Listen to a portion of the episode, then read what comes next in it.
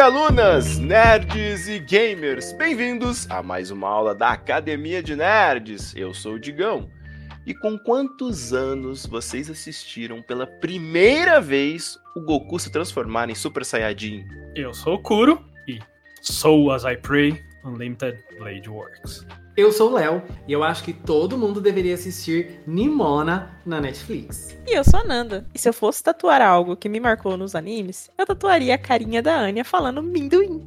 Sentem nas suas cadeiras, preparem os cadernos, porque a aula já vai começar. E na aula de hoje, que vai ser com muito spoilers, a Academia de Nerds vai falar sobre cenas marcantes de animes. Exatamente, como o Léo já avisou, esse cast tá rodeado de spoilers. Literalmente falando, ele é um cast só de spoilers. Porque como o Léo disse, a gente vai aqui relembrar de várias cenas marcantes dos animes, então, se por um acaso você escutar o nome de algum anime né, que você tá assistindo e tal, já pula, assiste lá primeiro, depois volta aqui, ou escuta o, o spoiler, né? Às vezes tem gente que gosta bastante de spoiler, né, Léo? Tem quem goste, né? Tem gosto pra tudo, gente. Você gosta muito de spoiler, né, Léo? Depende. Se for uma coisa que eu não vou assistir, que eu sei que eu não, não tenho interesse, eu gosto de saber o que vai acontecer. Vou dar um exemplo aqui, ó. Tava assistindo aquela série Manifest. Não aguentei. Falei, vou ter que assistir quatro temporadas pra saber o mistério. Não aguentei, gente. Dei um Google lá e já descobri o que, que acontece no final. Porque eu sabia que eu não ia aguentar assistir tudo, entendeu? Eu descobri. Já sei o que aconteceu. Então, assim, spoiler às vezes é bom, às vezes não. Depende da situação. Sou de gêmeos. É, então. então, eu concordo, cara. Tipo, um caso que me dá muita agonia também é quando eu tô vendo algum anime, alguma coisa, é chip. Nossa. De vez em quando você não aguenta, né? Você Uhum. quer saber que a gente vai terminar junto. Daí eu já confesso que eu já fui atrás algumas vezes também pra ver e já até dropei anime por causa disso, né? Você fica, ah, não, não dá. Não vai ser o casal que eu quero. Eu não aceito. Se não vai ser o casal que eu quero, então eu não É, eu vou rejeito essa realidade. É o crime passional do nerd, dropar. Acontece, acontece. Eu não lembro, assim, é que geralmente os personagens que eu acho que vão virar casal, eu sempre. Eu tô- geralmente eu acerto, assim. Eu lembro quando eu tava assistindo Naruto, eu- no comecinho lá, que eu acertei o casalzinho final. E você, Nanda, já chipou algum casal aí já? Nossa, vários. A, a realização da minha vida é que eu chipava muito a Supergirl com o. Com o. Esqueci o nome dele, mas enfim. Nossa, É, e casal aí eles- importante mesmo, hein? Não, gente, é que eu sou muito ruim pra nome. Isso que é a realização da pra rosto. Ai, gente, é tudo termina com El no fim das contas. Mas não era o primo dela, ainda bem. É... e aí, na vida real, eles se casaram e eles têm um filhinho agora. Foi um chip que era no filme e na vida real rolou também. Só que na série eu soube, porque eu dropei Supergirl, né? Porque afinal de contas, na série eles não terminam juntos, aí eu parei de assistir porque eu fiquei com raiva. Mas na série eu soube que ela fica com a Lena, a irmã do Lex. Olha, babado. Esse é o verdadeiro chip, sim. É o chip A correto. série da Sim. CW lá? É, da CW. Ah, eu nunca assisti um De episódio. todas que teve, assim, é bem teens, lógico. Então, assim, Sim. não espere nada além do que um romance teens, só que com heróis. É isso. Uhum. Mas das três que tinha, era a melhorzinha, assim. É que manteve mais um- uma linearidade, assim. É, porque, né? Mas é interessante, é interessante. Ela aborda algumas, algumas questões da pauta racial, por conta do personagem do Guardião lá. É Uhum. interessante, é legalzinho. É inovador e revolucionário? Não. Olha só. Só que fiquei com raiva que o casal que eu queria não ficou junto. Então aí eu parei. Agora talvez eu volte a assistir, porque eu achei interessante ela ficar com a Lena, então acho que eu vou voltar a assistir. Então, é, com relação a Shounen, geralmente eles, são, eles jogam bem safe com casais. O problema é quando você começa a ver muito anime de romance. É aí que os casal às vezes começam a não rolar.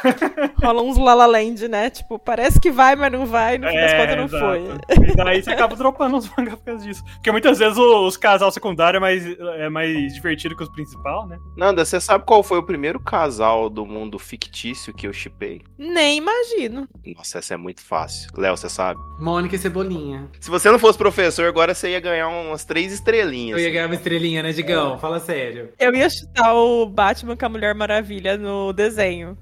Porque eu, eu gostava muito daquele casal, gente. Achava um casal muito sexy. Gente, aquele, aquele episódio da porquinha. Dele É o melhor cantando. episódio da Liga da Justiça. Meu Deus. Momentos marcantes, cenas marcantes de Liga da Justiça. Solidão, solidão. Estou só, você nem noção. Solidão. É, a Liga da Justiça tinha vários casais interessantes, né? Tipo, tinha Mulher Gavião com o Lanterna Verde. E aí, tipo, quando tem a invasão Tanagariana lá, ela, tipo, é uma traição pessoal com o Lanterna Verde, assim, rola aqui, ó, treta. Ai, eu acho ótimo. Olha, muito bom que eu desvirtuei o tema do cast pra chip. Na verdade, gente, mudamos o assunto. Vamos falar hoje de casais que a gente torce ou Vamos. não. Quem é o ativo, quem é o passivo. Sabia que existe essa, existe essa discussão, gente? Ô, No louco. mundo dos chips, o nome que vem primeiro é o ativo, o nome que vem depois é passivo. Sim. E aí, Isso, é, a é, galera me tava corrige se eu brigando. estiver errado, Léo. Isso é, surgiu, inclusive, por causa de, de Yuri e Yaoi, né? Eu acho que sim, é, eu acho que nesse- sim. Nesses casos, assim, tem o Sim. ativo passivo aí. No, É. Em Yaoi tem o que eles chamam de para e. Não, é sei o qual é Semi e o. Uki. O Semi e Yuki. É, e aí, o que que acontece? Começaram a brigar, né? Por causa. Obviamente, tudo vira briga, né? Por quê? Tem gente que chipa, tipo assim, né? o- Tem o ativo primeiro e o passivo depois. E aí tem gente que troca, inverte o nome, porque quer o outro na outra posição, né? Aí vira briga. Não, esse não Uhum. pode ser passivo, esse não pode ser ativo. Aí vira briga.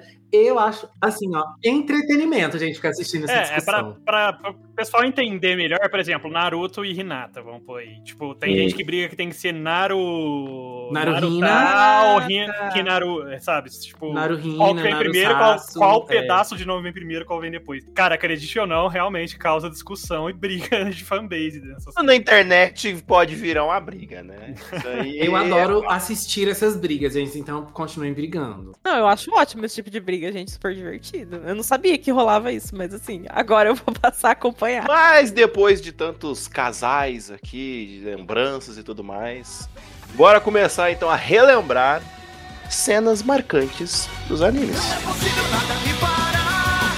O meu poder de luta vai mostrar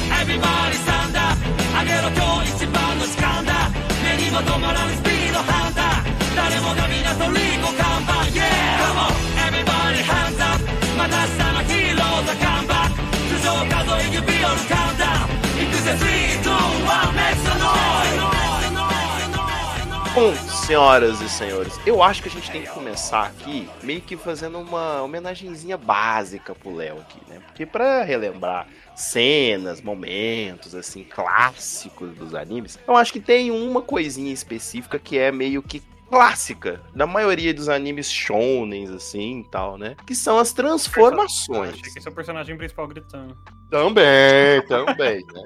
E já que a gente vai falar de transformação, né, assim, eu acho, né, Léo, que a gente deveria mencionar, né, primeiro uma transformação, assim, que envolve trocar, assim, sabe, transformar, virar um tal, tipo, uma Sailor, assim, Pintar por as exemplo, unhas. né? Pintar as unhas. Pelo poder do prisma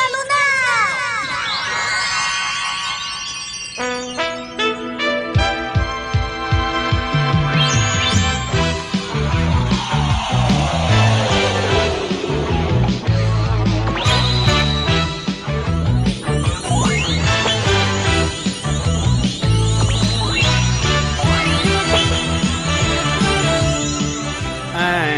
Gente, eu acho assim, ó. Quando a gente fala de cena marcante de anime, não tem como deixar de falar de Sailor Moon. Porque assim, Sailor Moon é um anime icônico, é um mangá icônico, é uma história icônica.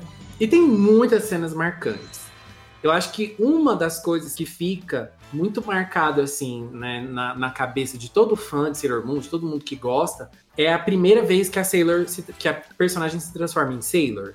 Né? Uhum. Então, por exemplo, a Sailor Moon, né, a Usagi, a primeira vez que ela se transforma em Sailor Moon é muito marcante. A Amy, quando vira Sailor Mercury, etc. Assim, cada Sailor tem o seu momento, né, de impacto, assim, que eu, assim, eu fico sempre muito impressionado, assim. Eu gosto de ficar lembrando, assim, como foi, sabe? E a trilha sonora é muito marcante, né, nesse momento de transformação É. da série. A música é muito legalzinha. É, e a gente pode ver o quão marcante que foi nessa toda essa, essa animação de transformação pro, pros animes nos gerais. É que basicamente todos os animes de Mahou Shoujo que vieram depois, tipo. Todos não, né, obviamente, mas tipo, boa parte aí, maioria tem cenas de transformação dos personagens e tal. Sim. É, isso daí é, marcou muito o estilo Mahou Shoujo, né? Virou uma moda mesmo. É, e não Virou só parte Mahou do Shoujo, né? estilo. Até outros tipos de anime colocam transformações, às vezes meio que irônico ou pra comédia, mas fica Sim. colocando transformações, né, e tudo mais, Sim, em é. estilo assim de, de Mahou Shoujo, né? É, eu acho que uma, uma coisa que isso marcou muito é que, assim, eu sou fã de Mahou Shoujo até hoje, então sempre que tem um Mahou Shoujo novo, eu vou assistir, independente de qualquer coisa. Eu vou assistir pra ter uma opinião, assim, ver se eu vou gostar ou não. Mas eu vou é, assistir. E uma das coisas que me deixa curioso é sempre saber como vai ser a transformação, sabe? Como que vai ser a animação, a trilha sonora, os efeitos. E isso faz muito. faz, faz parte, assim, né? do- da experiência. Porém, quero aqui deixar um momento marcado que, bom, eu vou primeiro fazer um parênteses que vocês estão assistindo Sailor agora, eu sei que vocês estão assistindo Sailor, não vou estragar a experiência de vocês, porque a cena que eu vou comentar não está no anime dos anos 90. Então eu acho que não vai atrapalhar muito, mas eu tenho que comentar essa cena que está em Sailor Moon Crystal, mais especificamente no episódio 25 de Sailor Moon Crystal, que é quando a Sailor Pluto para o tempo. E no mundo de Sailor Moon, assim, é, essa habilidade de parar o tempo é um tabu, é- ela é proibida de usar. Mas tem um momento assim da história que ela precisa usar, senão tudo vai dar errado. Aí ela precisa usar. E aí é muito bonita, assim, a cena é, ficou muito bonita. é, O impacto dessa cena é muito forte. As consequências da cena, né, por ela ter parado tempo não, não poder parar tempo, são muito fortes também. Então, precisava mencionar essa cena aqui, gente, porque essa cena é per- perfeita. Setsuna, você é maravilhosa. Achei que você ia falar do rapaz que chega, joga uma rosa lá e depois sai. Tipo, falou! Muito done. marcante. É, gente, aquela rosa, aquela rosa me marcou muito quando eu assistia Sailor, porque eu passava muita raiva. Porque ele, che- ele sempre chega nos melhores momentos, assim, das lutas, no momento mais empolgante. Aí chega Taca a rosa pra impedir Aí o cara. para. E aí o vilão para de atacar porque passa uma rosa no meio, né? É, assusta, assim. Aí acaba a luta. Ai, que raiva. É meio tipo assim, o que, que tá acontecendo aqui? Léo, meu trabalho aqui está pronto. Mas você não fez nada. Nossa, muito anticlimático. Mas você não fez nada. Sim, é total anticlímax, gente. Tipo, mas é muito divertido, eu tô adorando. Eu, eu, eu acho que, tipo assim, a melhor reação foi que, tipo, eu não lembro que episódio que a gente tava assistindo juntos, sei lá, eu devia ter visto já uns 10, 12 episódios, sei lá. Que eu literalmente, do nada, eu levantei assim e virei pra vocês e falei, pera, ele vai fazer isso toda vez? E, tipo, todo mundo começou a rir, assim, tipo... É porque no começo ele faz muito isso, né? Agora na fase que a gente tá, a gente tá no 40. 40. Ai, não, tem 48 a temporada que a gente tá assistindo. É, eu a ia gente tá no falar. 20 e pouquinho.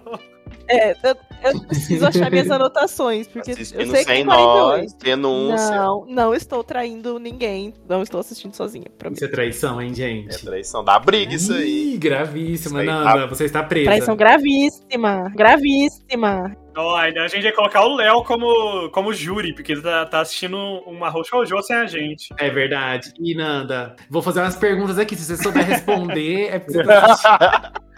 Não, não tô, gente.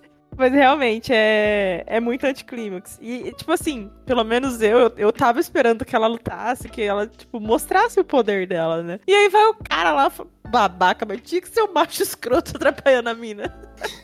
Basicamente. Fiquei puta. Fiquei puta.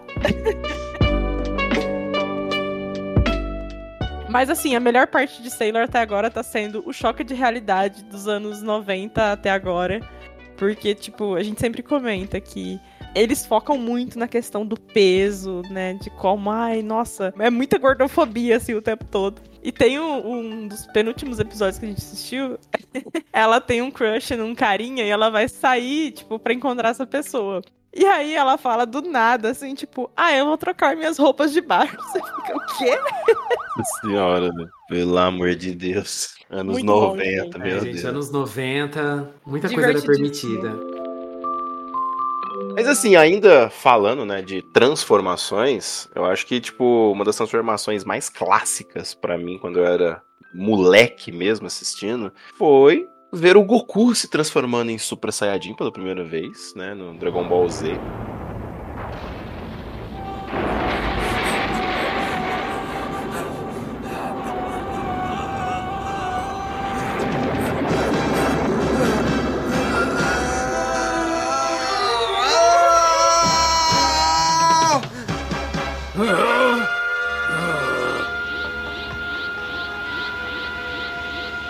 É uma cena bem memorável, assim, né? Tipo, lendário, Super Saiyajin. Eu gostava muito de- daquela saga do, do Freeza. O Goku ficava com, aquele- com o cabelo dourado, assim.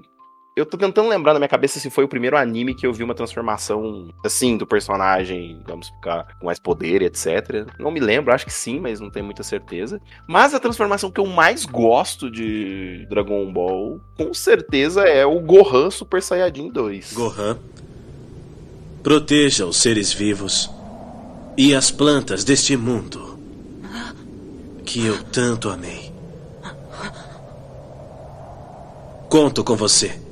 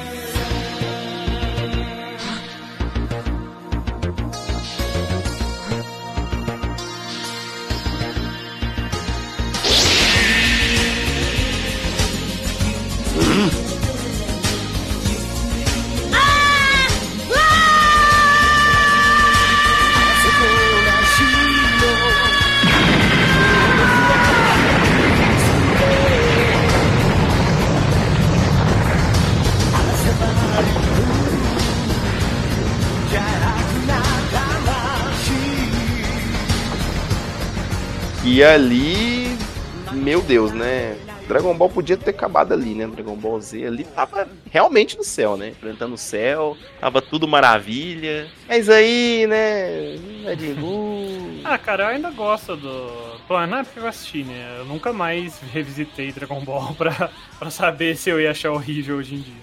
Na época que eu, que eu assisti, eu curti bastante essas outras temporadas. Mas pra mim, eu acho que Dragon Ball, quando eu Dragon Ball, cena marcante, é, o que me vem na cabeça principalmente, né? É duas coisas. É, três, na verdade. Né? Primeira vez que ele virou Super Saiyajin, primeira Gintama, e quando o Gohan tá usando Kamehameha na luta céu e aparece a, a alma ali do Goku atrás. né? Acho que pra mim esses três são, tipo, os momentos, assim, que definiram, pelo menos, minha infância ali de Dragon Ball. É que esse daí, esse momento ali, você vê o Gohan do Velho Testamento.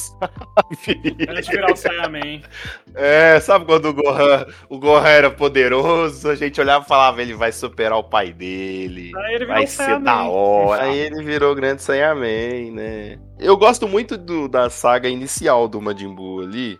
Tipo assim, aqueles episódios que são todos fillers, mas que o Gohan tá na escola, sabe? Que ele joga beisebol, uns negócios assim, porque são muito engraçados, é muito divertido, sabe? Pra mim é memorável ver ele jogando beisebol, assim, tipo, é melhor eu ir devagar, né? Pra ninguém ficar surpreso. A minha mãe e a Buma falaram pra que eu não posso revelar muito das minhas habilidades, então não vou exagerar, né? Aí o cara rebate o- a bola do, do tênis lá numa altura de, sei lá, 8, 10 metros, aí ele pula, peca a bola no ar, assim. E aí depois, tipo, todo mundo fica olhando, falou assim, tipo... Menino, você tem um preparo físico excelente, hein? Você acabou de pular uns 8, 10 metros de altura, né? Ele, não, não, acho que foi um milagre, foi um milagre. eu consegui, que legal! Agora eu só mudo pra terceira base. Ai, acho que exagerei. Poxa vida, rapaz, você tem um preparo físico excelente. Acabou de dar um salto de 8 metros. Não, não, professor, eu acho que foi um milagre. Isso nunca acontece. A melhor parte é que ele fica uns 20 segundos voando, né? Normal. Não, a força dele não era o problema, é, tava voando, né?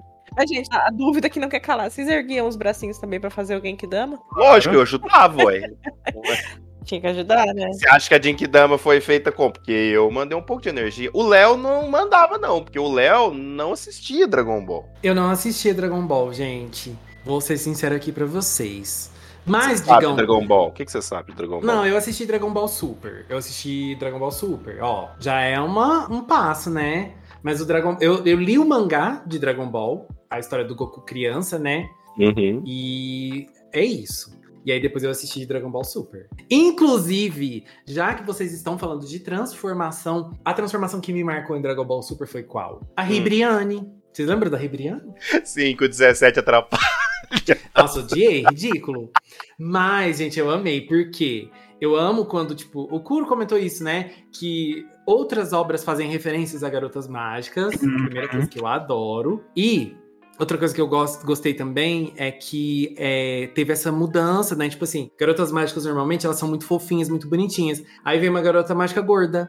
Amei. Acho, achei muito legal. É, inclu- inclusive, né, igual eu fico. Tava zoando lá, né? Mas eu gosto. Tipo assim, eu tenho nostalgia com a saga do Majin Buu, até com a do GT. Essa saga do Super, ela é meio bagunçada, tipo assim, algumas sagas, mas essa última saga ali, que é o Torneio do Poder, né? Tem vários momentos memoráveis, assim. Tem aquele momento que todo mundo acha que o Mestre Kami morreu. E é muito, muito da hora de ver. Mas o final dessa saga do poder também tem uma cena legal, né? Que é aquela do Goku e do Freeza e o 17, todos os- eles lutando juntos pra derrotar o outro cara lá. Que Eu esqueci o nome, o Jiren. E é muito legal, assim, de, de ver. A música também ficou muito boa. É, já perceberam, né? Quando a música fica boa, assim, encaixa, é fácil de me agradar. Então, Eu não sei se vocês tinham isso também, mas eu lembro quando eu era criança, eu assisti pelas primeiras vezes, assim. Você não espera que ninguém morra em desenho, né? Então não é uma coisa que você tá esperando. E o Kuririn morre. nossa, Aí você fala, mas- morre demais. Gente, mas que coisa horrível. E as os amigos do Goku morreram. É, e- mas até ele voltar, dá um, vai um tempinho, assim, tipo, permanece o trauma, sabe? É, é foda no sentido de, de Dragon Ball, né? Porque como tem as esferas do dragão, as mortes são muito tipo, ah, morreu, né? Que episódio que vão ressuscitar, sabe? Mas as primeiras vezes, sim, quando o Kuririn morre a primeira vez lá em Dragon Ball, aí, Sim, aí você esquece, na né? metade do esferas desenho vai virando patifaria, né? Quando morre, você já fica, ah, É. é, quando será que vai voltar? Daqui a uns 10 episódios? tipo, Sim. perde o peso, né? Sim, sim. É o próprio Goku, né? Tipo, morrendo também. É, o Goku morreu três vezes? Ah, não lembro. eu não eu não me lembro, mas é duas ou três vezes, mas é por aí. É vez demais. É vez São mais vezes do que deveria, né? Sim, né? Uma vezinha tava bom, cada um ali já tava suave. Mas fazer o quê? É, virou arroz com feijão, morrer, ressuscitar, acontece. É, exatamente. É, mas assim, ainda falando de transformação, porque eu acho que é a coisa que é mais icônica nas nossas infâncias é- são essas transformações, aparentemente. A gente tem as de Digimon. Uhum. Que falou Digimon, transformação, a música já vem na minha cabeça na mesma hora, aquela guitarrinha. Tchum, uau, uau,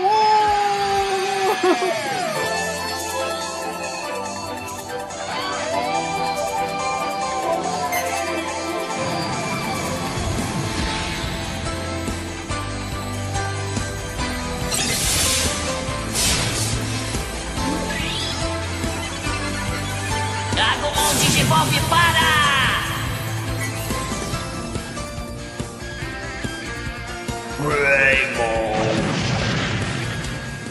E aí já começa aquele toquinho, Icônica. né? tum, tum, tum, tum, tum. E aí o Digimon vai falar, né? Que Agumon desenvolve para e faz aquele drama. A primeira vez que tá vendo a transformação, você fica, o que que vai ser, o que que vai ser, né? Sim. Isso daí era muito legal porque, por exemplo, tem as mega de evolução, né? E as mega de evolução tinham um efeito 3D, E né? passava por todas lá, né, as formas, né? Era muito legal. E na, na época era incrível porque aquilo ali era o 3D que tinha. E, mano, era muito legal. Ele ia virando todos assim, fazendo uns negócios, e aí de repente ele começava a fazer, meio que colocar armadura, ou se transformar no, no Orgrimmon, no caso e tal. Mano, é- isso daí era muito legal de ver, cara. Muito legal mesmo. Só tem uma coisa que eu acho mais legal no universo de Digimon do que essas transformações. Guitarrinha do Matt? Guitarrinha não, a- como é que chama? A gaita. Que era a fusão no 2. Que, nossa, a fusão era muito da hora. Eu não lembro o nome do Digimon.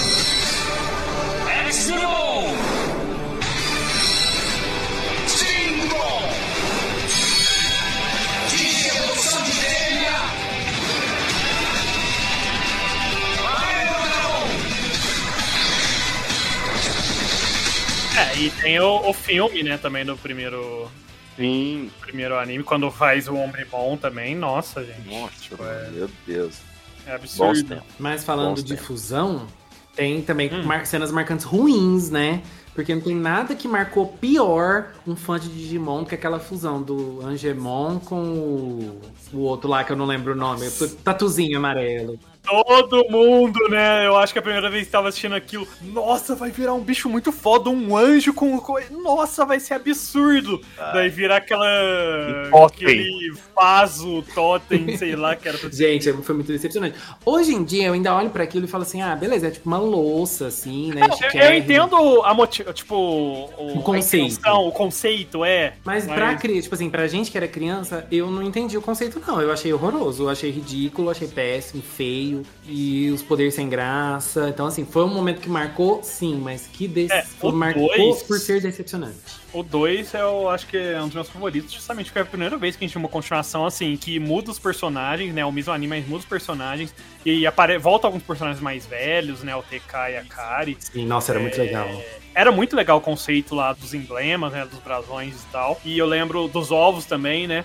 Tinha o Magnamon que aparece por um episódio, porque era o ovo do milagre, e aí ele só aparece pra realmente cumprir um milagre, né? Realizar um milagre e não volta mais. Tipo, era muito legal. Eu, eu gosto, bons tempos. Essa, a musiquinha lá da, da fusão e o negocinho, o efeito 3D. Não, quando começava a tocar a música em japonês, o... Você sabia que é porque ia dar a reviravolta e eles iam conseguir ganhar, sabe? E é muito impressionante que isso acontece bastante, né? É, principalmente se você pega esses shonens mais antigos, esses desenhos mais antigos, sempre tinha uma música muito específica pra quando a, a luta ia virar. Quando eles iam conseguir vencer a luta, né? Ia dar tudo certo, né? Então você já sabia, começava a tocar aquele toquinho assim, você sabia. Vai, vai, eles vão conseguir, tipo. É, a, a música já meio que chamava ali o que ia acontecer, então você já ficava até mais Você apreensivo. percebe que ali, sobe o assim, volume, né? Até é, Demon Slayer, né? Assim ainda, né? Sim. O volume aumenta e tal, e começa aquela guitarra mais pesada. E... Eu acho que a música, ela tem muita importância nessas cenas. Tipo assim, uma cena muito triste. Vou dar um exemplo bem chulo. Naruto. Começou a flautinha lá do tararã. Já sabe, morreu alguém, vai Eu- lembrar da história Eu triste. contaminado, porque agora quando começa a tocar, quando começa a escutar um tururu, só me vê a versão misturada com funk. Tururu, tchu, tchá, tchu, tchá. A, a set Naruto Song com funk é muito bom. Meu O brasileiro e a magia do mashup. Cadê o Léo fazendo um vídeo dançando isso aí? A Nanda vai começar a dançar comigo, aí a gente vai fazer. Sim, a gente vai fazer. Ele, ele Olha! tem que fazer twerk, é, ele tem que fazer twerk olhando pra câmera triste. Nossa, mas twerk é de costas. Quadradinho, quadradinho de oito. Vou só abaixar a cabeça assim, ó. Você imagina a minha expressão. Vira só a cabeça pro lado, assim.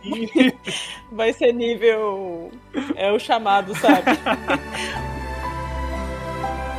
Mas é, falando de Naruto, tem muitas coisas. Tipo, que nem você falou, cena triste, tipo, a música triste de Naruto acho que pegou muito, né? Virou meme também, inclusive, como a gente falou por causa dos mashups. Mashups também, mas era muito icônico, né? Tipo, Naruto, tipo, a... todas as cenas tristes tocavam a mesma musiquinha, então já te dava aquela vontade de chorar tipo, por causa da música. É que existem alguns animes que, assim, às vezes a gente pode até individualmente falando não gostar, etc. Por exemplo, o Léo não, não gosta tanto de Dragon Ball, não assistiu e tal. Mas Dragon Ball, Naruto, Bleach, Pokémon, são animes que marcaram gerações, né? E o Naruto é aquele anime bem da nossa adolescência ali, né? Uhum. Tipo, One Piece. Só que, tipo assim, eu tive acesso primeiro a Naruto. Né, eu demorei pra assistir o One Piece. Então, o Naruto foi meu principal anime ali da, da adolescência. E conforme eu ia envelhecendo, as coisas iam acabando. Tanto que eu achei que, nossa, eu falei, nossa, eu vou chegar nos 50 anos, não vai acabar esse negócio, né? Porque... Mas tem várias cenas, assim, incríveis. É, principalmente pra mim, assim, é o Naruto mesmo, sabe? Sem ser o Shippuden. Eu acho que tem muitos momentos, cenas icônicas, né? Porque ainda era, eram uns momentos muito pegados no sentido de, tipo, ele não tinha realmente poder, né, habilidade, ele tinha que se virar com o que ele tinha praticamente ali, que era se clonar praticamente só, né? É, depois, depois do Pen ali, quando virou Dragon Ball mesmo, que aí era Sim. Jinkidama pra todo lado, e é É, uns, isso. bichos, uns kaiju gigantes, É. pra todo lado. Aí, não, mas antes você tinha, tipo assim, aquela luta dele no final da, do Naruto clássico, dele contra o Sasuke. Aquela luta Sasuke. inteira é muito, muito legal, É, o- assim. O, torneio lá ninja também, né? O Shikamaru lá lutando, colocando a sombra, passando a sombra por dentro lá do buraco na terra e tal. Cara, É mu- muito era bom. muito épico as lutas, era muito foda. E era literalmente assim, eles venciam as lutas e tal, sempre fazendo um- algum plano, alguma tática pra poder utilizar bem os poderes dele. O próprio Naruto, quando vence o Ned, né, que ele cava o Sim, buraco, sai assim. Então, tipo, eram cenas bem memoráveis e bem divertidas. No Shippuden você tem é, essas cenas, por exemplo, principalmente na saga ali do Pain, né, quando o Naruto retorna pra vila, ou quando ele chega e vai lutar com o, com o Pain e tal, assim, é um, uma cena, assim, memorável, é muito, muito legal. Mas à medida que foi indo pra frente, o anime foi virando muito aquele trem shonen Dragon Ballzão, É assim. foi meio ficando fora de controle, né? O É. nível de poder da- do pessoal, né? De foi crescendo. É, e aí foi tipo aquele negócio de eu tenho poder aqui, mas de repente eu já faço isso aqui, meu poder já dobrou. Ah, não, mas mas, agora eu tem sou outro filho trem. de quem? Ah, não, mas eu sou neto de não sei quem. Ah, não, mas eu herdei do herdeiro do herdeiro do não sei No quem. meio tipo. tempo de tudo isso aí, contando a história do Kakashi Karin, né? 45 vezes. Que é pra você fixar bem na sua memória, né? e Não esquecer. Mas uma cena que eu gosto muito é da luta do Minato com o Obito. Quando ele vai lá, invoca Kyubi, né? Kurama e tal. Aquela luta dele contra o. Do Minato contra o Obito, eu acho muito foda. Aquele golpe que ele dá, que ele joga a Kunai assim. Aí a hora que a Kunai passa pelo Obito, né? Porque ele consegue fazer os objetos passar por ele. A hora que ela, ela termina de passar, que o Obito se materializa de novo, o Minato teleporta assim na Kunai e dá certo ele nas costas, assim. Eu acho aquela cena muito braba, assim. Olha, é o Sim, pai é. do Naruto. Eita. É, exatamente. O Naruto tem umas cenas muito icônicas, muito absurdas, assim, pra época, né? Era muito bom. O começo do Shippuden ainda tinha várias cenas bem legais, né? O começo ali do Gara mesmo, né? Quase morrendo, basicamente. Aquela cena da, daquela veinha usando a Sakura como marionete contra não sei quantas marionetes lá, lembra? Uhum. Que é bem nos episódios tipo 20, alguma coisa assim. Sim. Nossa, aquilo lá era muito legal, sabe? Depois foi virando Naruto. Depois foi virando o pai do Boruto. É, e agora tem Boruto aí, né? É. o Léo assiste, né, Léo? Gente, eu não sei nem do que se trata. Eu sei, eu sei que é o filho do Naruto, mas eu não sei a história. Mas o Naruto você assistiu, Léo? Não. Eu assisti um pouquinho do Shippuden, eu não assisti o original, né? Assisti, sei lá, umas lutas, assim, uns AMV, né? AMV do Gara contra o Rock Lee. O Rock Lee. Assisti 700 mil vezes. Esse aí é brabo. Aí- Inclusive, gostaria, te cortando, Léo, mas gostaria de dizer que recentemente esse AMV aí com a música do Linkin Park, do Rock Lee contra o Gara, fez 15 anos. Nossa. Ou seja, você tá velho. É, eu sei. Eu Todos sei. nós, Rock né? Lee contra Gara ao som de Linkin Park, velho. Eu acho que é, tipo, a coisa mais clássica da nossa época, assim, na internet, né? Acho que é uma das primeiros AMVs, assim. eu eu acho que é um dos primeiros MV. E se não for, assim, e é um dos mais famosos ever, eu acho, né? Assim, Sim. que foi dos primórdios do YouTube, cara. Eu acho que se duvidar, foi uma das primeiras coisas uploadadas no YouTube, se duvidar. É o- um dos primeiros clássicos de anime do YouTube, com certeza. Sim. É porque era bem essa época, tipo assim, que a galera, quando falava de anime, era música do Linkin Park, um AMV de Dragon Ball, ou colocar no essa saga primeira ali do Naruto. E aí eles colocavam geralmente na luta do Gara, quanto o Rock Lee e tal. Mas foi o primeiro vídeo, assim, de AMV que eu me lembro que eu assisti. E já passou 15 anos, então. Estamos ficando velho. Tamo ficando velho. Mas, Léo, tem algum shonen, assim, que você assistiu, que você conhece, pra gente poder falar, assim, de alguma cena? Tem nada? Tem, tem vários. Hum. A gente pode falar de Demon Slayer, a gente pode falar de One Piece, a gente pode falar de Jujutsu Kaisen. Oh, aí já melhorou. É, o One Piece é, é até complicado de mencionar, tipo, falar assim, ah, tem uma ou outra cena assim marcante, porque eu acho que o One Piece, o, o foco dele é em criar momentos marcantes, assim, sabe? É verdade. Eu acho que é um dos animes que mais bem faz isso. É óbvio que nem toda saga, né? Tem algumas sagas que são tristes, né? Mas eu acho que o One Piece trabalha muito nesse lance do emocional, né? Tem muita cena assim de choro, de desespero e tal. E eles trabalham muito bem também com a trilha sonora, assim, né? As músicas de One Piece são épicas. É, Eu acho que a que o pessoal mais comenta e sempre lembra, né? E eu não sei se o Kuro e a, a Nanda assistiram One Piece, né? Então talvez possa ser um, um grande spoiler, né? Mas fazer o quê, né? Uma parte. Tamo aí pra isso. tudo. Pode mandar. Mas manda ver. One Piece é algo que eu não pretendo acompanhar hoje em dia, porque, né? A vida é muito curta pra terminar One Piece. né? Exatamente. E é a morte do Ace, que eu acho que é. Tipo assim, morrer personagem, anime. Beleza, até já tinham morrido alguns personagens do universo. Mas morrer o irmão do protagonista foi. Esse spoiler aí eu sabia.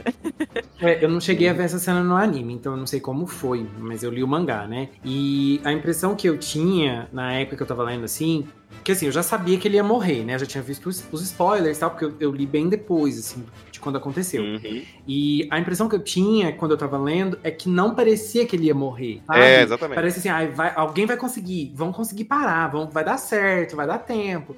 E não, dá tudo errado, né? Assim. Porque, tipo assim, eles fazem de tudo pro Luffy conseguir chegar até lá.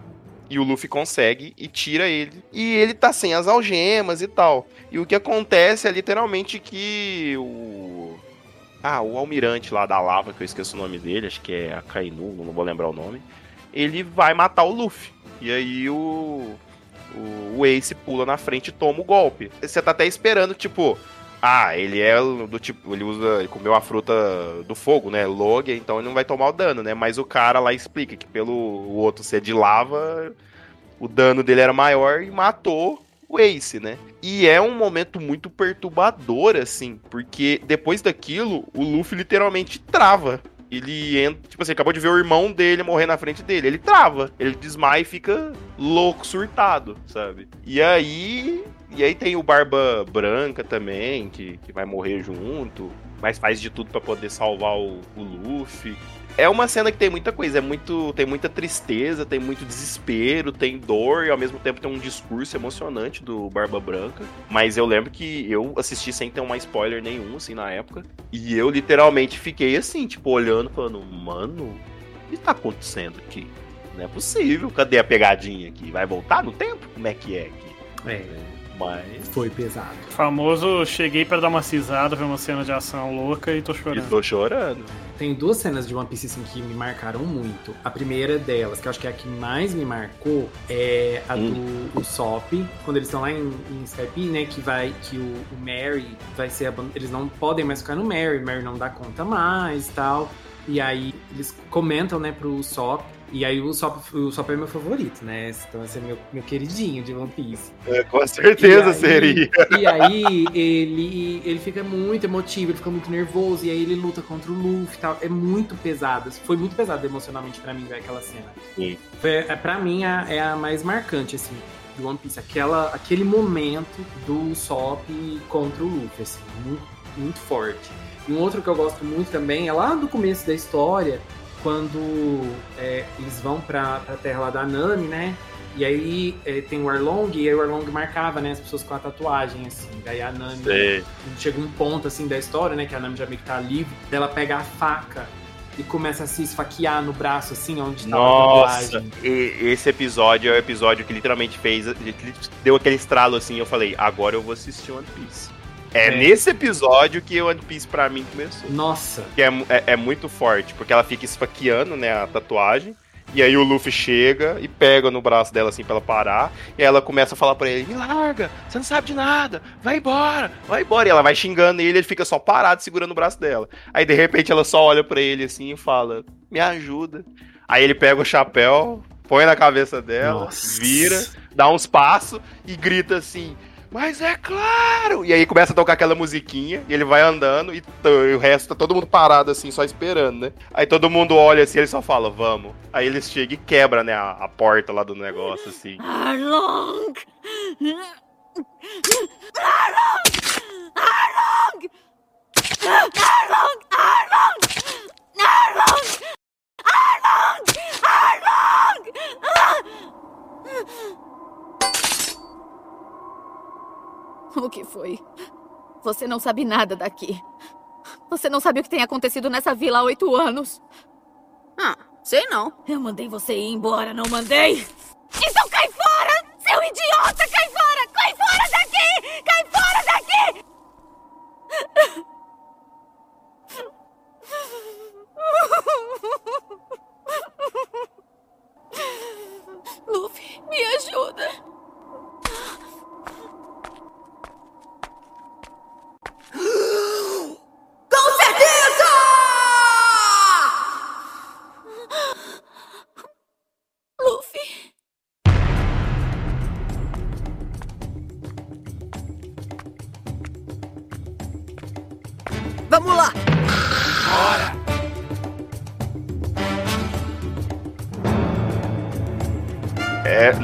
aquela cena é foda. É o meu personagem favorito é o Zoro. Então a cena que eu, pra mim, é a mais marcante de One Piece é a do sacrifício dele. Que é quando o cara fala que solta todo mundo, mas o Zoro tem que tomar o dano que todo mundo tomou lá, né? Que o Luffy tomou na luta inteira e tal. E aí ele coloca só uma, um pouquinho do dano, assim, no, no Zoro e ele já quase morre, né?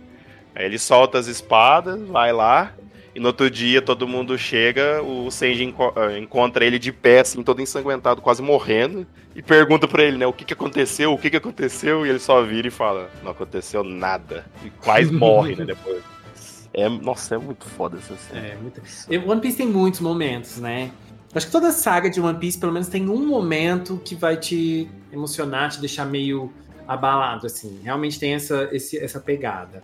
Nanda, quer um colete salva-vidas? Por favor, manda aí. Olha a onda,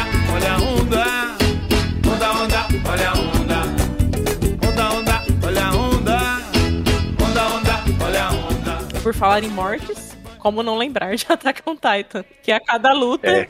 a gente fica só assim, então, será que vai sobrar alguém pro próximo episódio? Será que termina aqui por falta de cast, né? Tipo, não vai ter mais personagem pra continuar. E em Attack on Titan, eu tive vários episódios, assim, que eu achei muito marcantes pra mim. Pra começar pelo primeiro episódio, né? Que tá tudo naquela calma, aquela paz. Você fala, é, vai ter uma gradação, né? Até as coisas degringolarem. De repente eles estão de boa e aparece a cabeça gigantesca do Colossal lá. Fala, gente, é assim agora? Tipo, literalmente um raio. E pronto, acabou tudo e vai morrer todo mundo. E de repente cabeças começam a ser esmagadas. E você fica, gente, peraí, onde é que foi que eu me perdi? Achei muito marcante também a forma como ocorrem as mortes. Tipo, é muito tenso você ver as pessoas morrendo, sendo literalmente mordidas, assim, tipo, sangue espirrando pra todo lado e tal. Então era, é- foi uma coisa que, que me marcou quando eu, eu vi. E eu acho que aqui é uma unanimidade um dos episódios de Attack on Titan. Sim. Que todo mundo ama e tem, assim, a, a escolha é só por qual momento que é mais marcante. Ah, vocês podem falar o que vocês quiserem, vocês podem adorar o que vocês quiserem, mas nada supera Levi versus Bestial. Nada supera aquilo. Aquilo é uma obra-prima. Olha, que satisfação que foi ver o Levi picoteando aquele gigante. Mas espera. Meus titãs caíram.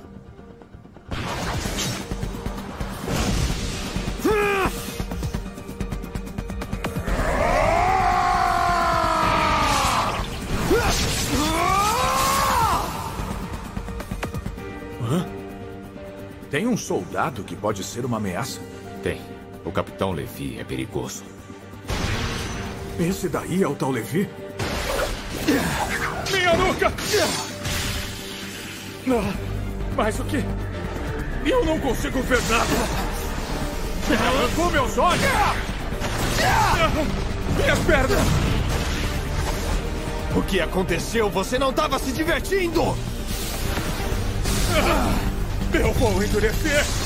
Droga, não vai dar tempo! Tenta curtir essa experiência agora!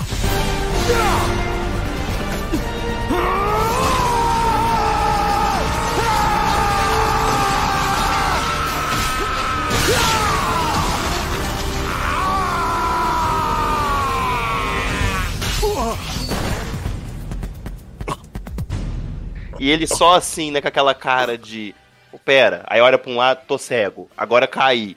E tal, agora eu vou não sei o que. E o Levi, puto da vida, todo ensanguentado, porque matou, sei lá, eu quantos titãs, gritando com ele, falando: Você tava se divertindo muito, não tava? Mano, aquela cena. Olha. Vocês acham que o Digan é fanboy? Ah, que isso, ó, velho. é. Vocês acham que eu mencionei o Levi no- no- falando lá dos meus protagonistas, dos personagens favoritos lá meu no finalzinho? Por quê? Isso porque aí já vai mais um spoiler, né? O Levi não, não picota ele só uma vez, viu? O Levi picota ele duas vezes, que é pra quem falar que foi na primeira foi na sorte, ele picota duas que é pra falar assim "E agora. E agora? Entendeu? Tá desesperado, peludo? Só o que tinha que fazer era ler aquela merda de livro. Como passou pela sua cabeça que poderia escapar de mim? Você achou mesmo que eu não mataria os meus colegas se eles virassem titãs? Você não faz ideia de quantos companheiros eu já tive que matar!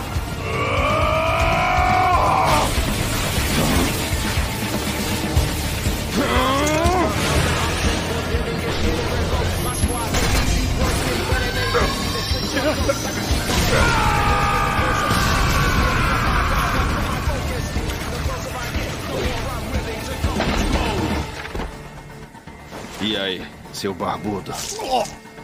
Caramba, além de medonho, você fede pra caralho. Que nojo.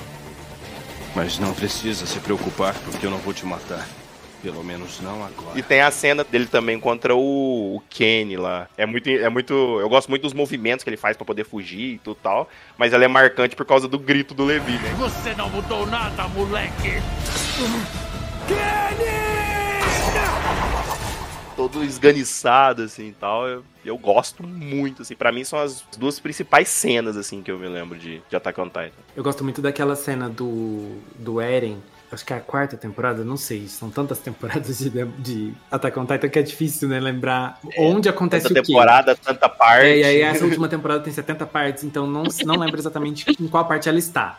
Mas eu gosto muito daquela parte é, que já tem um time skip ali. O Eren já tá mais velho, ele se infiltra lá em, em Marley. E aí, quando ele é levado lá pra baixo, assim, do, de onde fica aquele palco, onde tem aquele grande evento, assim, ele revela que ele é o Eren e tal, e aí ele vira o Titã por baixo do palco, acaba com o evento todo. Gente, aquela cena pra mim é muito icônica. Muito icônica. Não da forma positiva, assim, né? Eu não acho que foi legal, mas não estou aplaudindo o Eren, mas eu estou aplaudindo a cena como um todo, porque é muito bem feita, é muito. Eu achei tudo muito bem construído pra chegar até aquele momento.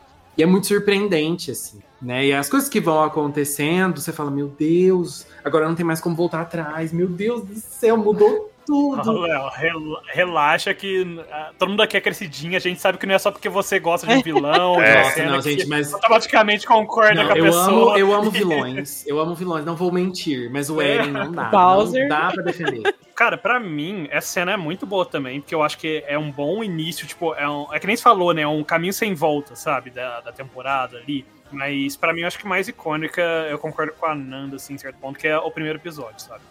Porque eu acho que. É que talvez. Eu acho que principalmente o Tigão, talvez ele já foi assistir um pouco mais tarde, então ele já tinha um pouco de, né, Sim. galera falando muito da série e tal. Mas acho que pra muita gente que começou a assistir o Attack on Titans ali, né, né, tipo, evitou spoilers e tal, eu até já tinha alguns spoilers aqui e ali.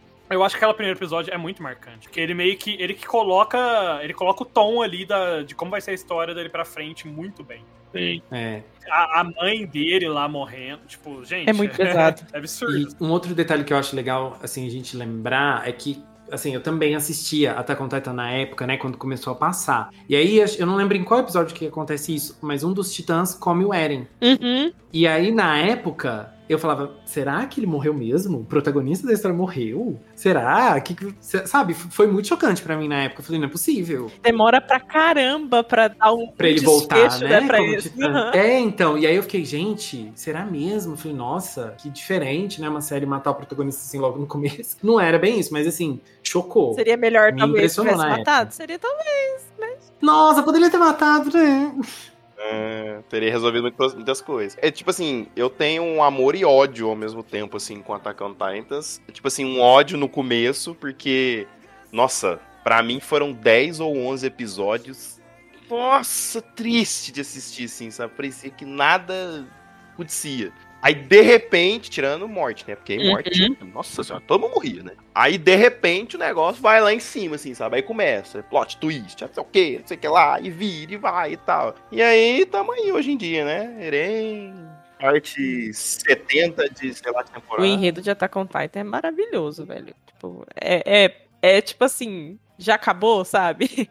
Porque quando você espera que a história tá desenrolada, então, tipo assim, não, o que tá posto é isso, é isso que a gente espera, é isso aqui que tem que acabar. Então, vai acabar assim. Não, tem uma outra coisa. No começo a gente esperava que o que. Ah, o que a gente precisa fazer é eliminar todos os, os titãs. Beleza. Não, só que não é, porque os titãs, todos eles vêm de alguma pessoa. Ah, mas então vamos eliminar, sei lá, de onde tá vindo esses titãs. Não, porque tem uma guerra e um país se relaciona a outro e na verdade eles, essas pessoas dessa ilha são amaldiçoadas. Nossa, é muito bom. E continuando, né, em Attack on Titan, uma outra cena muito boa e muito marcante, muito dolorosa de assistir é o sacrifício do Armin. Eu sabia! Os ossos dele não estão sendo consumidos. Se eu não prender na carne, não vai se soltar. E o mais importante é que ele não pode mexer o corpo enquanto solta o vapor. Mas Armin, é assim que você vai morrer? O melhor plano que você, com toda a sua inteligência, pôde criar foi morrer assado desse jeito? Ainda não acabou. Não é o bastante, eu preciso enrolar mais. Muito bem. Eu vou fazer com que seja rápido. Espera. Não solta. Eu passo tudo pro Eren. Meus sonhos, minha vida, tudo. Eu só tenho isso pra dar. Com certeza. O Eren vai. Ele vai ver o mar. Ele vai conhecer. Mar por mim.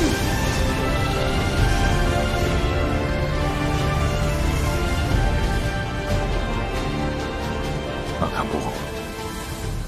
Te peguei!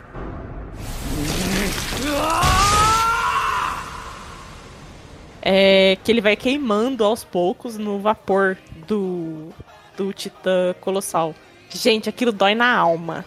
Tipo, é muito dolorido assistir aquela cena. Você fala assim, não é possível, ele tá queimando. Posso falar uma coisa polêmica? Eu sei que você não gosta do Armin.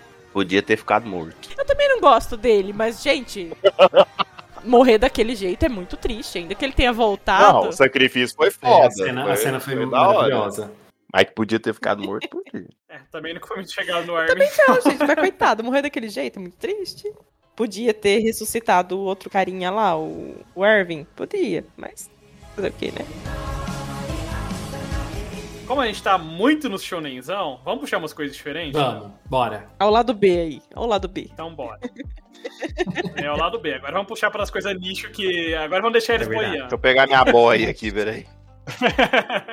Mas, cara, falando de cenas icônicas, uma que eu acho que foi bastante icônica na época que passou, não me recordo o ano, deixa eu checar aqui agora, ao vivo, 2009, 2008, 2009 mais ou menos, Toradora, que é um anime de romance, comédia romântica. E, gente, a cena de que os dois personagens principais se beijam, que é o Ryuji e a, e a Taiga, gente, explodiu tanto online nas comunidades, nas fanbases. Se você colocar o nome dos dois, você vai achar um milhão de imagem e arte, fanart, tudo de- deles, porque é muito bonitinha a história. A história é muito legal, é muito bonitinha. Querendo ou não, hoje em dia, como adulto a gente assiste, é aquele romance adolescente. Então você vai passar raiva assistindo. Mas é muito bonitinho, pra época também. é, e explodiu muito na fanbase. Eu acho que na época, até hoje, é considerado um dos das comédias românticas de anime, assim, mais conhecidas, assim, né? Mais famosas. Foi muito bonitinho de acompanhar a história dos personagens na época, porque são personagens que se desenvolvem bastante. E, inclusive, a Taiga é uma das tsunderes originais, né? Que deu origem ao termo de tsundere, né? Babado. que entende também bastante. É, eu comecei a assistir Toradora, mas não cheguei a terminar. É, não, tô falando Mas, do. sim, tsundere. é, realmente, a Taiga é uma, uma tsundere bem icônica mesmo. E ela É, foi muito... Sim, é, porque até a dubladora, né? Ela só fazia tsunderes na época. tsu- é, Kugimi Arie. isso aí. Deve ser. Tenho quase certeza que é. Deve ser isso aí mesmo. Mas é, é Kogimieri. É, nossa, ela fazia todas as Ela fazia a Shana, né? A Shana é uma super tsundere. Sim, sim, ela, faz, ela fazia muito tsundere. Tipo, e era sempre a guria baixinha, esquentadinha de tsundere da época. Mas, cara, foi muito marcante, assim, na época do Toradora. É... E eu acho que foi um dos romances, assim, que meio que colocou romance mesmo no- nos animes, meio que em mais exposição aqui no ocidente até, né, na época. Eu acho que foi uma obra que mexeu bastante, né? Com essa questão. Assim, sempre teve, né? Na verdade. Mas acho que hoje em dia tem. tá ganhando cada vez mais destaque, né? Que são os shonens de romance. E. Hum. Toradora acho que foi um dos que estourou esse gênero, assim, né? na era da internet, né? Porque sempre existiu, mas na era da Sim, internet. É, porque, querendo ou não, ele era de romance, mas ele não era. Porque era muito comum, principalmente no Japão, é, anime, né? Focado em romance ou comédia romântica, 90%, a não ser que fosse aqueles harem, né? Que eles falam. A não ser que fosse aqueles harem, os que não eram harem, na maioria das vezes eram voltados pro público feminino. né? Sim. Então, esse foi um dos primeiros, assim, que foi voltar para um público um pouco mais masculino também. Um público mais geral, né? Vamos dizer assim, na verdade. E que explodiu bastante de sucesso. Sim, vale lembrar aqui que a Kugimi Arie, que é a dubladora da Taiga, ela dubla a Cure Ace de Doki Doki Precure, né? Ela, ela, ela tem uma Cure no seu currículo.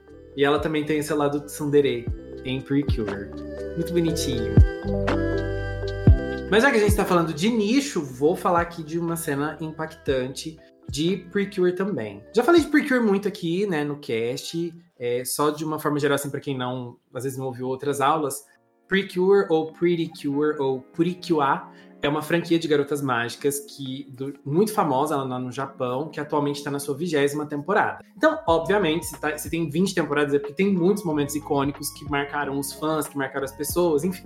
Mas eu vou mencionar um aqui da temporada atual, que se chama Hirogaru Sky Precure. E aconteceu, gente. o- nós estamos gravando esse cast dia 4 Ô, ô Léo, só te corrigir. O nome, na verdade, é Glitter Nossa, ridículo, gente. É, boa noite, estou. Como ofender o Léo? Não, então. É porque é, o Netflix, né, colocou essa tradução pro. É, é, tem a versão americanizada, né, de Precure veio pra cá como Glitter Force e Smile Precure veio como Glitter Force e Doki Doki Precure veio como Glitter Force Doki Doki. Elas foram localizadas pela Saban no ocidente e estão no Netflix, inclusive até com dublagem em português. Mas é aquela edição estilo for kids que corta um monte de episódio, muda a trilha sonora, muda a cor do fundo pra não ficar tão dramático. Ah, beleza, Aquela coisa né? maravilhosa. Ai, Tá tipo aquela versão de Power Rangers da Disney lá, primeira temporada. É, é sempre aquela, sabe, aquele- aquela picotação. E aí é engraçado porque aí eles mudam né, os nomes das personagens para elas não terem nomes japoneses. E é, elas não moram no Japão nessa versão. Eles ah, localizaram até isso, assim. Quando tem algum alimento, assim, é, eles mudam, né? Pra não ficar coisa muito tradicional japonesa, né? Então é, é- é bem bizarro. É que na verdade chega até a ser impressionante, na verdade, o esforço, Sim. né? É meio nada a ver, né? pra mudar Tipo, tanto. Pra que perder a essência dessa forma, né?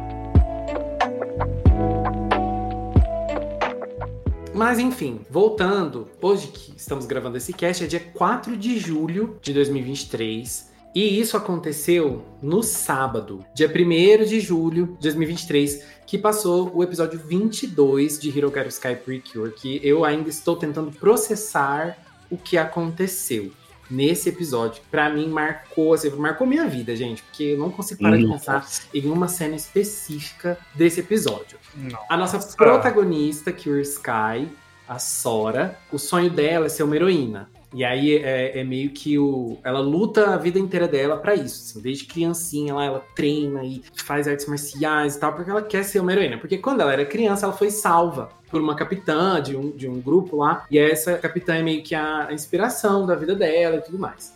É, A Sora não é da Terra, ela não é terráquea, ela é de outro, outro planeta, outra dimensão, né? De outro lugar. E aí ela acaba vindo pra Terra, tá? Aventurinha aqui. Aí o que, que aconteceu nesse episódio? A grande inspiração dela foi capturada pelo vilão lá e ela virou vilã. E aí a Sora não consegue lutar contra a vilã, porque a vilã é ela. E aí tem uma coisa assim, de que a, a mulher tá viva porque a energia Dark lá tá fluindo nela, então se purificarem ela, ela morre. É um, um, um rolo, um babado, não vai dar pra explicar tudo aqui. Mas... Eu não entendi nada. Mas o que me marcou muito nesse episódio, finge, Digão, o que marcou muito nesse Ah, episódio, marcou. pra mim, foi em um momento que elas já estavam lutando ali, a, a Sora, a Cure Sky, né, ela é muito amiga da Cure Prism, que é a parceira dela, assim, né, nessa temporada. Elas tem até um lance meio ali de chip, sabe? Tá- Estávamos falando de chip, tem muita gente que chipa as duas, porque realmente é uma fofura as duas juntas. Foca, Léo. E aí, a Cure Sky, ela cai de joelhos, assim. Daí ela olha pra Cure Prism e aí ela fala. E assim, é uma coisa que não costuma acontecer muito em Precure, né? Quando elas estão transformadas, elas vão con- conversar uma com a outra, elas falam o nome de Cure, né? E aí nessa cena, a Cure Prism se chama Mashiro.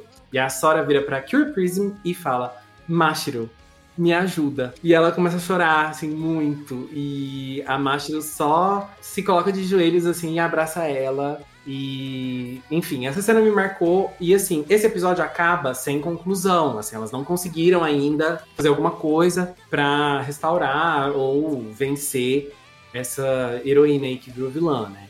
Ah, era essa cena aí? Essa cena. Não, essa, essa cena a, a, a Sora pede ajuda, assim, pra Mashiro, né? De É isso aí que te marcou? Isso me marcou, digamos. E marcou o fandom inteiro, assim. Tá todo mundo mal, assim. Porque tá todo mundo, assim, sabe? Léo, eu sinto muito, mas eu vou ter que fazer Hum. o meme. Scott, me ajuda.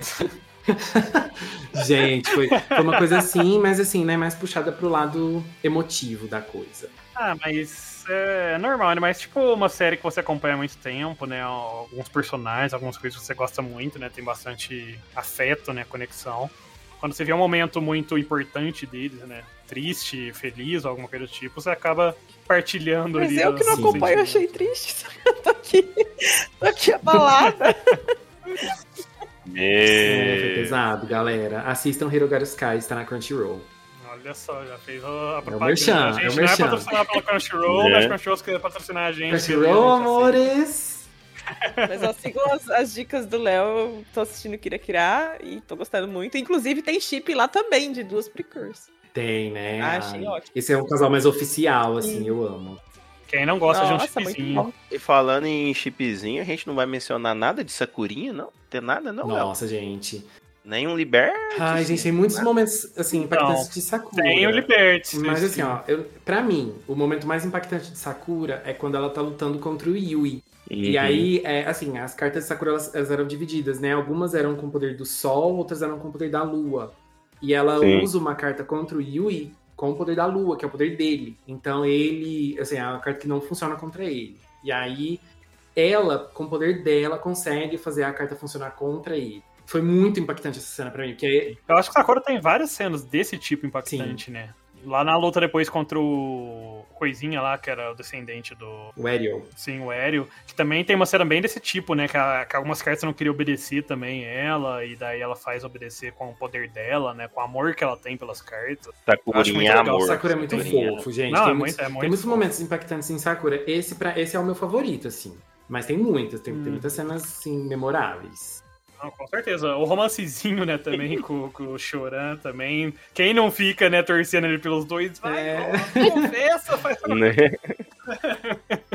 E, que nem o Digal falou, o Liberty, cara. Hoje em dia eu já não lembro mais de cabeça, mas por muitos anos, ó, até uns quatro anos atrás, eu acho que eu, se me pedisse, eu sabia falar de cor e salteado todo o, o encantamento dela para libertar o, o Baco. Não se preocupe, aqui existe uma magia nesse podcast. O Rodrigo te ajuda nesse, nessa dificuldade aí. Exatamente. Dá uma mãozinha aí.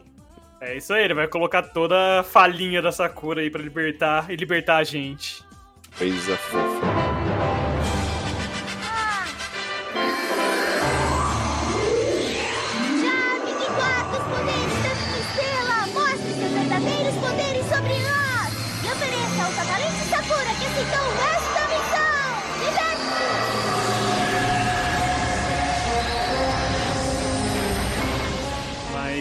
Falando em libertar, uma cena que é muito icônica, eu acho que e também porque foi a porta de entrada pra muita gente, tanto pra Ufotable quanto pra Fate e a série como um todo. Eu acho que é Fate Zero, episódio 15, a Saber usando a Excalibur pela primeira vez.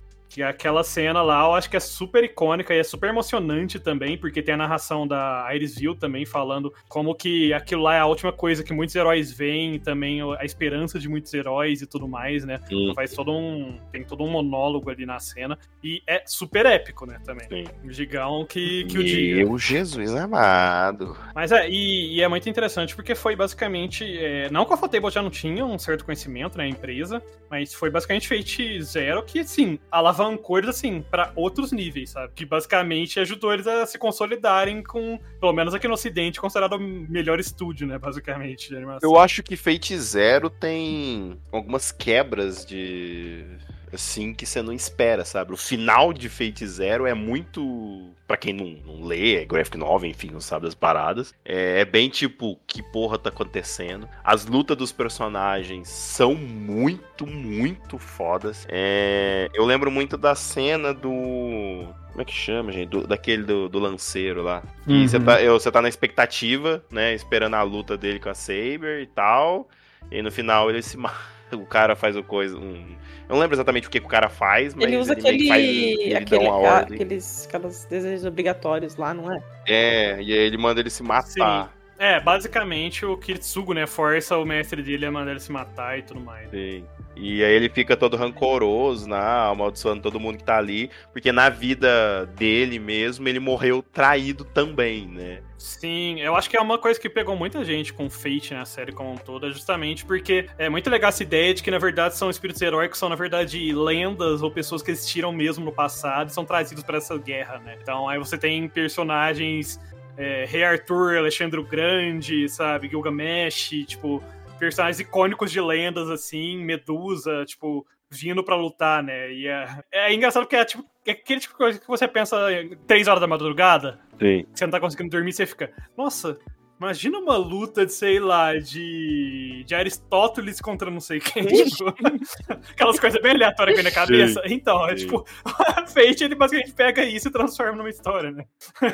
E, tipo, toda, todas as cenas ali são muito, muito marcantes, mas eu acho que a Saber utilizando a Excalibur no final ali, tipo assim, força total pra, Uhum. pra destruir o, o O grau. grau. Cara, aquilo é uma das cenas mais que você fica. Tipo, eu fiquei tipo, quê? E literalmente quando você vê o poder daquela arma, meu amigo. É, muito legal. E falando ainda de Fate, um que talvez vocês não vão conhecer, né? Provavelmente não. Que é o que marcou e me fez fã da franquia na época. Então, por isso é muito marcante pra mim. Foi a primeira animação de Fate, que hoje em dia todo mundo considera horrível. E aí todo mundo fala pra não assistir. Mas na época que passou era o que tinha. É. É aquela famosa, né? Na época que o que tinha, a gente gostava, né? Hoje em dia, obviamente, o pessoal conhece as novels, né? O, o material original, sabe que não foi uma boa adaptação. Mas foi a animação original de Fate Stay Night de 2006. O Archer, né? O Emiya lá, ele utilizando um Limited Blade Works, que foi basicamente naquela cena, terminando aquele episódio, eu não sabia inglês direito, eu fui pesquisar umas. te- Eu fiz uma teoria na minha cabeça, fui pesquisar se era verdade nos fóruns, vi que tinha visual novel, tava terminando de traduzir, isso em 2006. Daí eu baixei, baixei a tradução. E, e, ó, não tem oficialmente aqui no Brasil, então não tinha como comprar. Olha só, gente, pirateando. Aí eu baixei a tradução, né, pra inglês, né, porque é japonês original, e, cara, eu não sabia inglês direito, baixei o dicionário Babylon, assim, que buscava online ali na hora os termos que eu colocava em inglês, e, mano, comecei a ler. Foram, sei lá, 200 horas de leitura pra ler, a... porque é muito grande a visual novel de Fate Stay Night. Foram umas 200 horas de leitura, assim, sofrida, mas aprendi inglês e, e li o negócio inteiro. Nesse anime aí, gente, vocês conhecem também Gilgamesh, então precisa falar mais alguma coisa pra vocês assistir? Não precisa. É, então, ele é um personagem que é um dos favoritos da fanbase, assim. O pessoal que, que lê a visual novel original não, gosta, não gostava tanto dele na época, porque ele era bem, vamos falar aí, pau no cu, ser direto.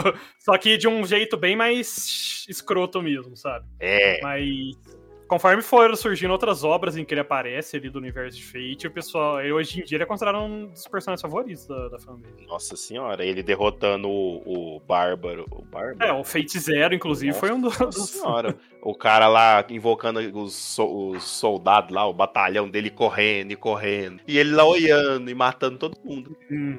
Sem contar que a arma dele, né? A arma principal dele também. É, então, aí você pensa, né? É spoiler, mas, porra, uma luta de Gilgamesh, que é o primeiro herói, um dos primeiros seis da humanidade aí, conhecido por texto e escrita, contra Alexandre o Grande, né? Isso que eu acho da hora. Só acontece em É, Fate. porque o próprio, a própria história do, do Santo Graal, né? Da, da Tábua Redonda e tal. Muito épica a história, a história original. Então, assim, adaptou de uma forma que engrandeceu a obra original e deu uma roupagem totalmente diferente sem perder em nada a qualidade. É muito massa. Podia dar errado? Podia dar errado. Tá muito errado. Obviamente, podia. Mas é, fez bastante sucesso. Em dia é uma franquia bem grande, principalmente no Japão. Cara, assim, como a gente tá falando de coisa legal, bonitinha, eu vou, não vou poder deixar passar uma cena que é muito sofrida. Eu tava comentando com o Léo antes do cast, e vou ter que falar durante o cast. Que é Made in Abyss. Léo, você lembra daquela ceninha do braço? Meu Deus. Que cena foi aquela? Como Aquele esquecer veneno. aquela cena? Aquele trauma. Como esquecer aquela cena?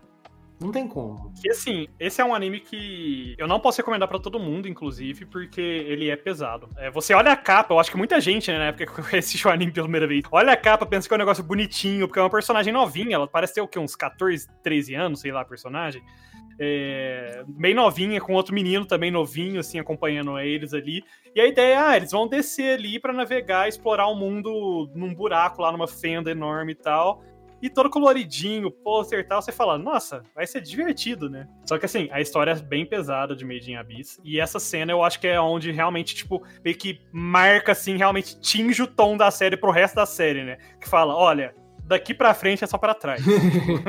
É, essa série, ela tem seus momentos, né, assim, fofinhos e, e wholesome, Sim, com né? Assim, tem uns momentos bem legais. É, você se apega aos personagens e à jornada deles, né? Principalmente a protagonista. Mas, assim, eu lembro Uhum. que essa cena, tem uma... Essa cena que a gente tá comentando, né, especificamente, é uma cena quase no final da primeira temporada, né?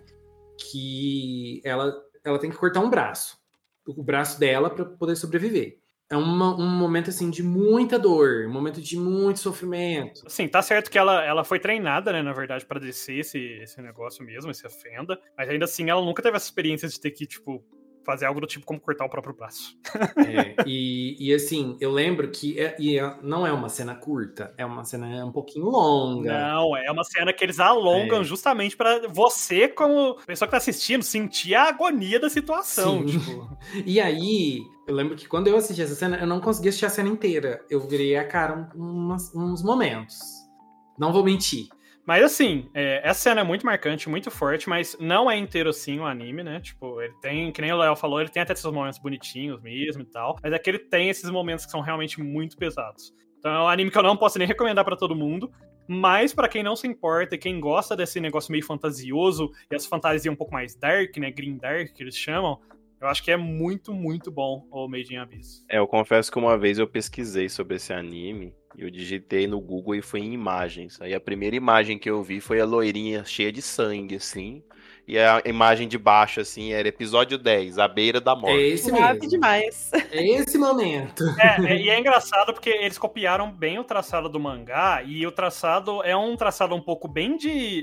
Pouco não, né? É bem desses animes mais. É, slice of life, assim, bonitinho, fofo, né? Então, o negócio realmente engana. Engana bem, te engana bem. Ah, eu já puxei várias séries, mas pra finalizar, eu vou puxar uma última, que eu acho que essa realmente é pra finalizar. Porque é pra deixar todo mundo triste ou puto. Ixi, Lá vem. Inclusive os ouvintes. Lá vem.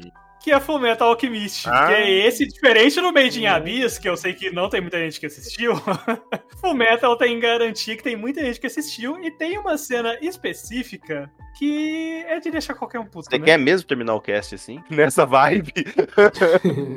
É, Ah, você sabe, né? Quem não tem garotinha caça com cão. Não, pera, como é? Filha da puta, velho. Mano, essa cena, eu acho que todo mundo que viu essa cena pela primeira vez ficou, tipo assim, em choque. Eu demorei uns segundos ali pra entender o que tinha acontecido. Eu fiquei tipo, não, não, não, não, não. Aí começou o Edward. Aí eu falei, aí fudeu, né? Nossa, cara, eu te falar que, tipo.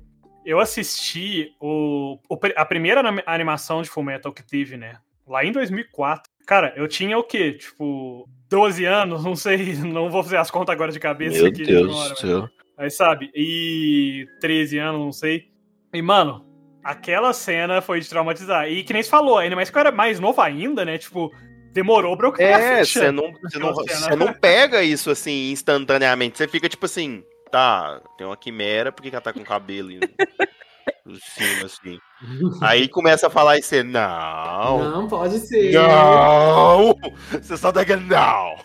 Você tá de zoeira. Aí que você vê que o negócio é. É porque assim, você tem cenas pesadas nesse anime.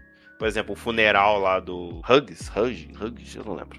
Que o, o Roy tá lá falando, né? Que ele olha assim, tipo, ah, tá chovendo, né? E tal.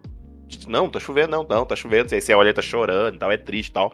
Mas, porra, o maluco fundiu um cachorro com a própria filha, velho. Pô, velho, tá num nível, filho da puta, assim. Filho da puta. Entende? É, essa não tem justificativa. Não dá. né? Não tem como se redimir um personagem desse. Não, esse, esse eu tava torcendo. A partir daquele momento eu só fiquei, morre. Mata ele! É uma cena pesadíssima, principalmente quando você assiste sendo mais novo, né? É complicado. Eu gosto também daquela cena do, do Roy se vingando, apesar de ser uma cena bem pesada também no teor do ódio, né? Mas é. dá uma satisfação, né? De ver ele faz quebrando os dedos de tanto estralar ali, né? É, mas falou da cena do tá chovendo e tal, é do, é do Roy, né? né? Sim, que E ele. virou meme na internet, basicamente, essa cena, né? Porque eles, o pessoal posta muito a cena do, do mangá, né? A, a imagem, né? Um print da- do mangá dele falando isso quando. Cara, quando é algo épico, sei lá, alguma pessoa famosa que era muito querida morre e tal, né? O pessoal posta. Sim, tipo, é, verdade. justamente essa imagem, porque virou meme, basicamente, né? Tipo, não, não, não tô chorando, é porque tá chovendo. E, não, é verdade, eu tinha esquecido desse pequeno detalhe. Uhum. É um, é um personagem que eu. De Full Metal é o personagem que eu mais gosto, assim, sabe? Eu, você compra a dor dele, assim. E aquele, aquele momento que ele tá lá se vingando, que ele tá só estralando os dedos, explodindo lá. Eu não lembro, acho que é inveja, não lembro qual dos pecados que é. Que ele tá lá se estralando os dedos, assim e tal. Que, tipo, você fica olhando assim e você vê no, no olho dele, assim, né? Tipo. Ai, Full, Ma- Full Metal Alchemist, Brotherhood. Porra, que bagulho perfeito, né? Sim, Te deixa de bom. todas as maneiras possíveis, assim, né? É. É um montanha russa, né, de emoções, o Metal, eu acho. E é, é literalmente aquele tipo de anime que se algum dia falarem, ó, vamos fazer um reboot, eu faço abaixo assinado pra não lançar. Que é pra deixar quieto. É que o Brotherhood já foi um reboot, Sim. né? Porque a animação original de 2004, o mangá não tinha acabado, então eles meio que desviaram da, da história original e fiz- fizeram um final original, né, pro, pra primeira animação, que saiu aquela merda, né? e aí, daí, graças aos deuses, resolveram fazer uma animação nova do Full Metal, que foi o Brotherhood, e que aí acompanhou mais certinho o mangá, e é maravilhoso. Maravilhoso. Tem o tanto de episódio Ah, aquela cena icônica dele também, com a porta fechando, lá, o portão fechando, e ele apontando o dedo pra Nossa fora. né? senhora!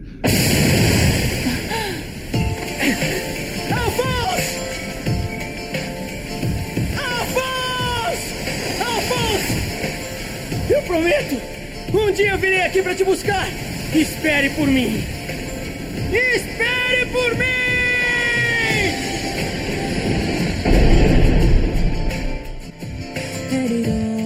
Bem lembrado. Ele aponta e fala assim: fica aí, eu vou voltar pra te buscar. Aquele oi esbugalhado assim, você fala, É maravilhoso.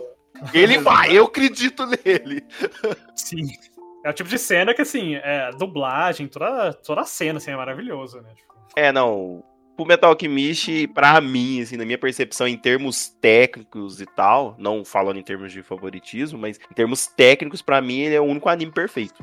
Eu acho ele perfeito. Olha! Tudo é do jeito que tinha que ser. Tudo- se fosse pra dar uma nota, a nota é máxima, sem pensar muito. Eu acho a história perfeita, eu acho. Ele tem os altos e baixos do jeito que tem que ter, tem um tanto de episódio, as cenas de luta, a qualidade do, do reboot, né? Técnico, assim, também falando, ficou muito bom. É um anime. Quem nunca assistiu É, tem assim, que dar uma chance. É, eu acho que Fullmetal Brotherhood é basicamente um benchmark pra um anime perfeito, praticamente. Ou praticamente, assim, perfeito não, porque eu não acredito que esse nada É, perfeito, não, né? é. O mais próximo é o perfeito. E assim, não é à toa, inclusive no My Anime List é o anime em primeiro lugar. É, gente. É, vocês têm que me Não, escutar, não, gente. que é basicamente a maior plataforma de, de coisa de animes e tudo mais. O pessoal sempre coloca as notas dos animes. E, tipo, é em primeiro lugar. Já Com assistiu, 3 Ana? milhões de avaliações. Você já assistiu, Ana? Gente, já assisti, mas não Hum. terminei. Não terminei. E olha o pecado. A gente. Então, Eu- né? Pecado da Inclusive, essa tem os, pe... é, exato, tem os pecados capitais e ela da preguiça. Eu assisti nos primórdios da internet, gente. E aí. Ah, será que você viu a animação antiga? Não, era o Brotherhood já. Mas, tipo, gente, primórdios da internet na em Iacri é tipo 10 anos atrás, tá? Deixa eu contextualizar. Então, era muito difícil baixar qualquer coisa. É porque o Brotherhood é de 2010, né? Mais ou menos. Ah, não, então foi a an- a anterior. Ih, não, então já temos mais um anime pra botar na lista aí. Não, não, você vai ser muito anterior. criticada. Não, porque dois. Ah, porque 2011 eu tava na faculdade já, então eu já estava em Franca. Então foi, foi o antigo. Tô te julgando muito. Então é, É. 2004 o antigo. Porque eu não lembro, gente, de verdade. O pior é que, assim, sendo bem sincero, é, a animação antiga de 2004, eu gosto da animação em si. Eu acho ela muito boa, pra, principalmente pra época. É, falando da animação, né? Tipo, eu acho ela maravilhosa. Porque é um traçado mais sério, mais, sei lá, adulto. Combina mais com Fullmetal, ao meu ver, tipo, o traçado do antigo. Mas, é, obviamente, a história desandou, Não, né? pior que eu lembro que eu gostava deu, da, mas- da história e tal. É, só que o lugar que eu baixava, é, eu perdi o acesso. E aí eu falei assim, ah, velho, que trampo procurar outro, outro lugar pra baixar. E aí eu acabei desencanando. Mas na época, tipo, a gente dividia CDs, né? Então eu baixava uns da minha casa, o outro coleguinha baixava em outros, a gente gravava CDs e dividia. Era, era nessa época aí o esquema. Foi assim que eu vi Naruto Shippuden, inclusive. Léo, você assistiu, É. né? Pelo amor de Deus. Eu assisti sim.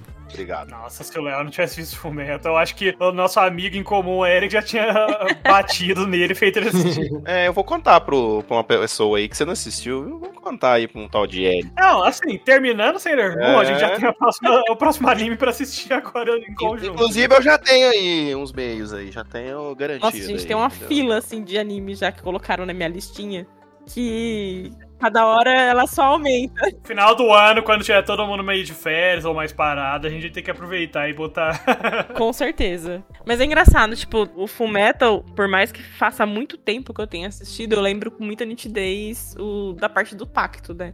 Que eu lembro que na época que eu assisti foi muito chocante pra mim, tipo, o pacto, ele, sabe, tipo, tudo que acontece ali que, que dá a origem à história.